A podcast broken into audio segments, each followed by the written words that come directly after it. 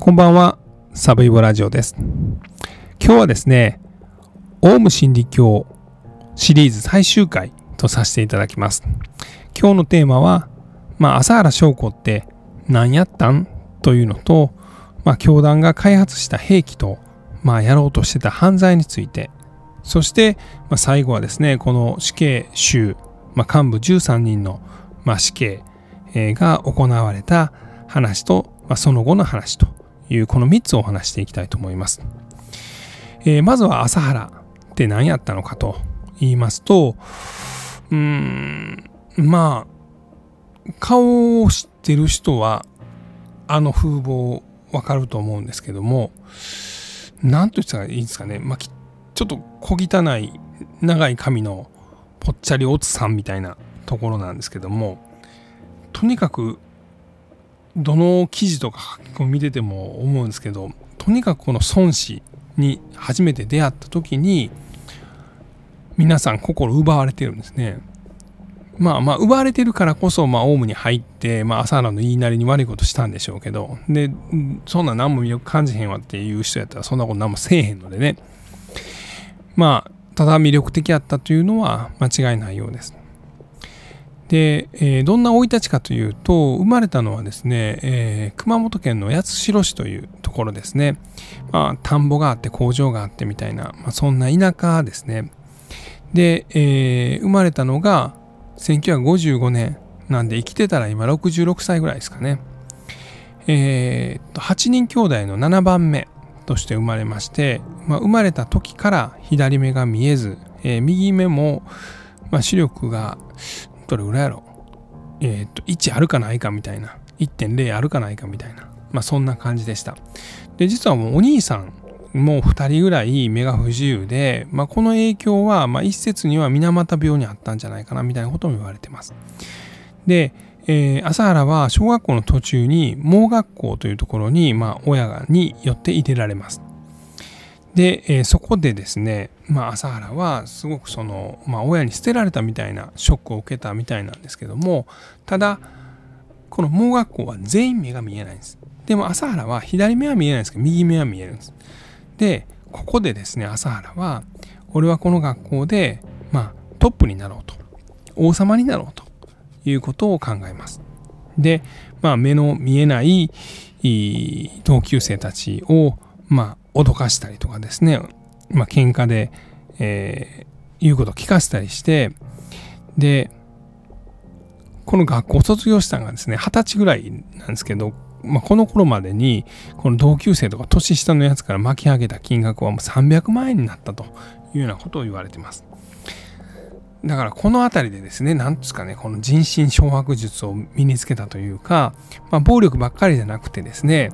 あの、あいつはこんなこと言ってるらしいぞとか、まあその人と人の関係の中で自分がどんどんですね、尊敬を集めたり有利になるように、そういう動きを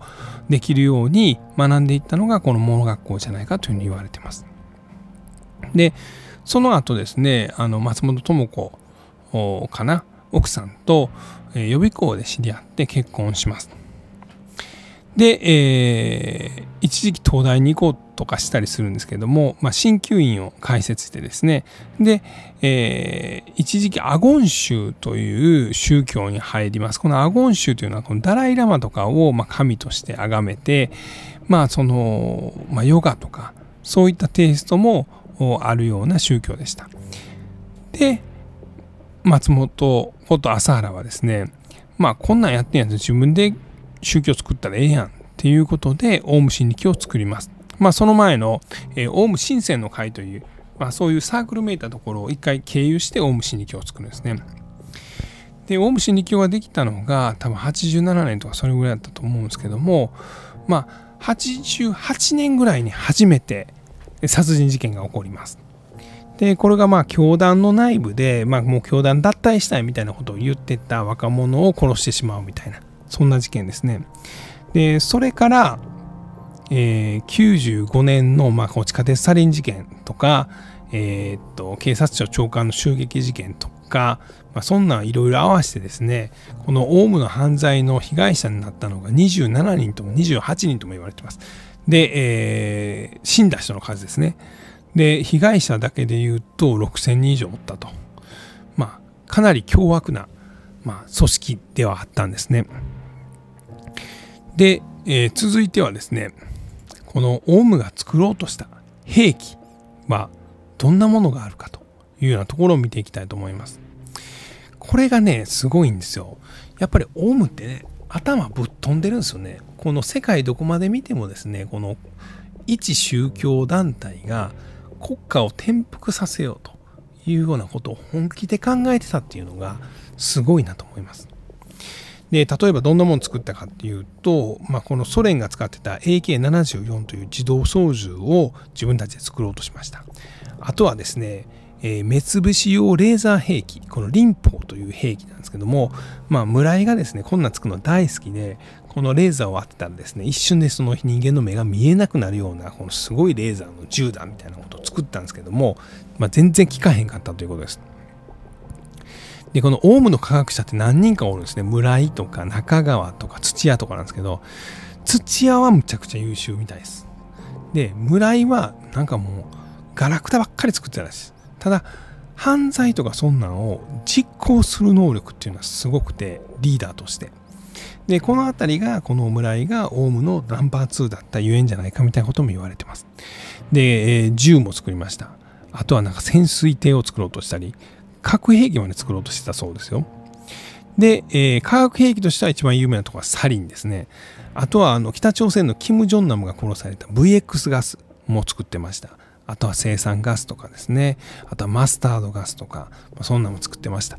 で、生物兵器としてはですね、一番有名なところは炭疽菌ですね。昔ですね、手紙の中に炭疽菌を入れられて誰かが殺されたみたいな事件もありましたけど、この炭疽菌です。あとはボツリヌス菌。これは炭疽菌よりもきつい菌で、えー、1g で100万人ぐらい殺せるみたいな、まあ、そんな菌も培養しようとしてました。あとはうまいこといかなかったんですけど、エボエボラウイルスを日本に持ち込もうみたいな、そんなことも考えたそうです。とにかくね、もう、なんですかね、他にも何やったかな、頭にこう電極みたいなのをつけてですね、その電気ショックバーンって当てて、そのなんかたまたま目撃してしまったその記憶とかを消すみたいな、まあ、そんな装置を作ったりとかもしてます。この辺のアイディアはですね、全部村井なんですよね。あとはなんかチラシ配りロボットとかも作ったりします。でもね、村井が作るもんってろくなもんがないです。で、ちなみにサリンを開発したのは、まあ、あの土屋が開発しました。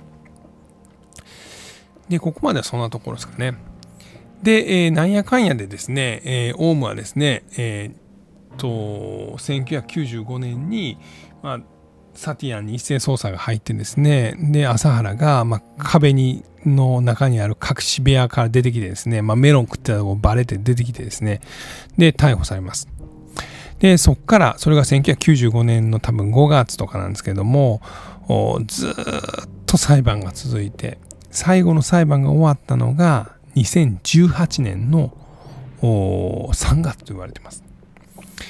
まあ、何年やんねんっていうぐらいずっと裁判やってました。で、すべての裁判が終わったっていうことで、えー、この1900 2018年ぐらいからだんだんですねまあ、全部東京拘置所にいたんですけど裁判そこで行われるからそのすぐ近くで行われるからでもみんな各地の拘置所に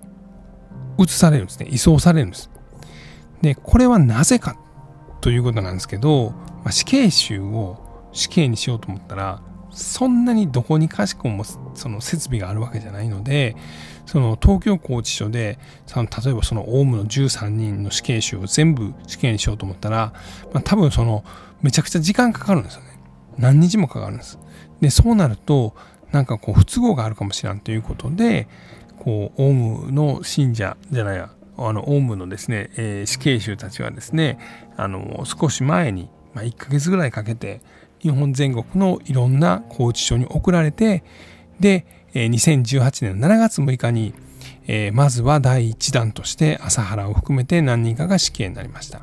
えー、その後ですね、26日かなに今度はま岡崎とか、え横山とかですね橋本とか、え早川林あたりが、